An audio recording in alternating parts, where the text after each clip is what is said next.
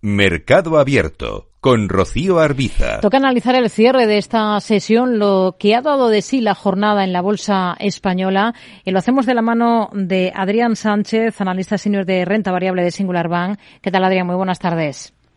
¿Qué tal? Muy buenas tardes. Bueno, termina el selectivo esta jornada con alzas del entorno del medio punto porcentual en 8.185 puntos, en una jornada en la que hemos estado pendientes, por ejemplo, de Unicaja en el continuo. Pros y contras de estar ahora mismo en este valor que va a ser el nuevo integrante del IBEX desde la próxima semana. Bueno, aquí los, los puntos fuertes aparecen en su plan estratégico a 2024 Em, donde esperan alcanzar unos niveles de capital superiores al, al 14%, vienen siendo actualmente en torno al 13%.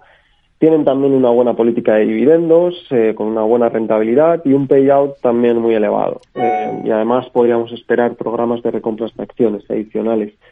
Em, los riesgos que vemos aquí, em, a nivel macro, bueno, pues el potencial riesgo de recesión y, la magnitud de la misma, Em, pero ya más a nivel micro es, la elevada concentración de negocio que tienen en, España y el efecto del alza de los costes. Eh, tengamos en cuenta que, las presiones en el, en el alza de la remuneración del pasivo minorista se van a, se van a ver de verdad en 2023, por lo que el, mayor impacto de dicho coste en el margen de intereses no lo veremos probablemente, como digo, hasta dentro de 12, 18 meses. Y, es por estas razones, y aunque nos gusta el plan estratégico, por las que preferimos eh, mantenernos al margen por el momento. Estamos viendo cómo eh, ha sido una jornada muy positiva para el sector financiero en general. Es lo que ha impulsado al IBEX. Vemos avances para el Santander del 3,5%, para el BBVA del 2,84%. Tenemos a, a CaixaBank, a Bankinter o al Banco Sabadell, todos ellos con alzas de más de dos puntos porcentuales. Sobre este último, sobre el Sabadell, hemos sabido, se ha conocido que ha acordado una multa, eh, ha pactado una multa con el supervisor británico de más de 55 millones de, de euros. ¿Qué esperan de esta entidad en bolsa? Eh, del Sabadell de cara ya al año que viene, 2023? Sí, bueno, esto, esto, es muy importante porque el banco pone ya punto y final a la migración de TSB y resuelve toda esta incertidumbre, un proceso que ha sido muy, muy tedioso de, más de cuatro años eh, y además eh, el impacto va a tener poco efecto en el, digamos, en, términos de capital será, será neutro. Em, dicho esto, a nosotros, no solo Sabadell, sino la exposición al sector financiero nos parece adecuada en el entorno actual eh, quizá hacia compañías algo más internacionalizadas y las razones, bueno, pues son obvias, ¿no? La, aceleración de la normalización monetaria, sabemos que ha impulsado los tipos de interés al alza y esta subida de tipos mejora, por lo tanto, el margen de interés de la banca. Em, en este sentido, y siempre y cuando factores como el mercado laboral o el crecimiento económico no se vean gravemente dañados y no afecten a las tasas de mora, em, como digo, los, los bancos deberían seguir teniendo un, un buen comportamiento. Hmm. Hay otros valores que hemos tenido hoy en el punto de mira, por ejemplo, el caso de Solaria, que durante buena parte de la sesión ha estado entre los más castigados y que al final ha conseguido darse la vuelta, termina con ligerísimos hmm. avances de apenas el 0,09%. ¿Ustedes qué visión tienen ahora para este valor? Bueno, aquí nos mantenemos un poco más cautos. Eh, los principales riesgos que vemos aquí son dos, quizá. Eh, tienen un, plan demasiado ambicioso para 2030, donde pretenden conseguir 18 gigawatts instalados frente a uno que tienen actualmente. Eh, y el segundo, que está relacionado con el primero, es que la ejecución de los proyectos para alcanzar esos objetivos se complica mucho. se complica muchísimo más en un entorno inflacionario como el actual eh, con unas condiciones financieras además de, financiación ¿no? Eh, significativamente más, más duras. Eh, creemos que de alguna manera todo lo bueno ya está descontado en el precio y, que hay demasiado riesgo a la baja. Por eso preferimos por el momento mantenernos al margen.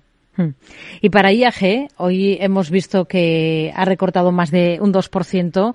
¿Cuál es el escenario con el que trabajan? Sí, bueno, IAG es una de esas compañías ligadas eh, al, sector turismo que tanto sufrió en los años de la pandemia, con un deterioro muy, significativo de la, de la estructura de capital.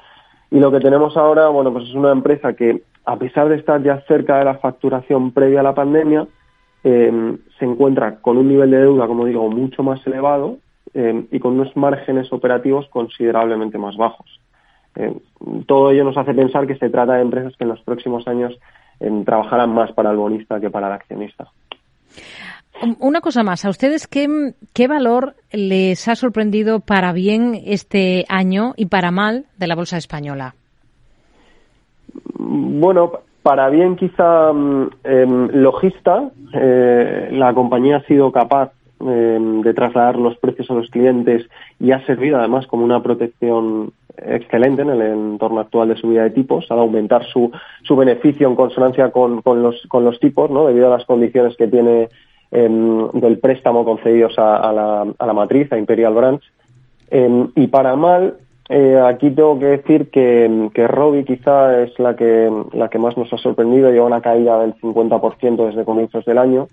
Em, y bueno, em, la escasa visibilidad en el corto plazo que proporcionaron en, su día del inversor hace, hace un mes aproximadamente respecto a las ventas de las vacunas de Moderna, así como nuevos retrasos en la aprobación de ciertos medicamentos en Estados Unidos, pues están provocando estas caídas, ¿no? Cercanas, como digo, al, al 50%.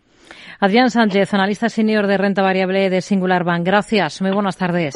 gracias. Buenas tardes. Hemos visto cómo al final el selectivo ha terminado con esas subidas de medio punto porcentual en 8.185 puntos, como entre los mejores ha estado el sector financiero el Santander en cabeza arriba un 3,5%, mientras que el más castigado ha sido uno de los que acabamos de analizar, IAG, con un descenso del 2,37%, o Naturgy, que se ha dejado algo más, que se ha dejado un 2%, para ser exactos.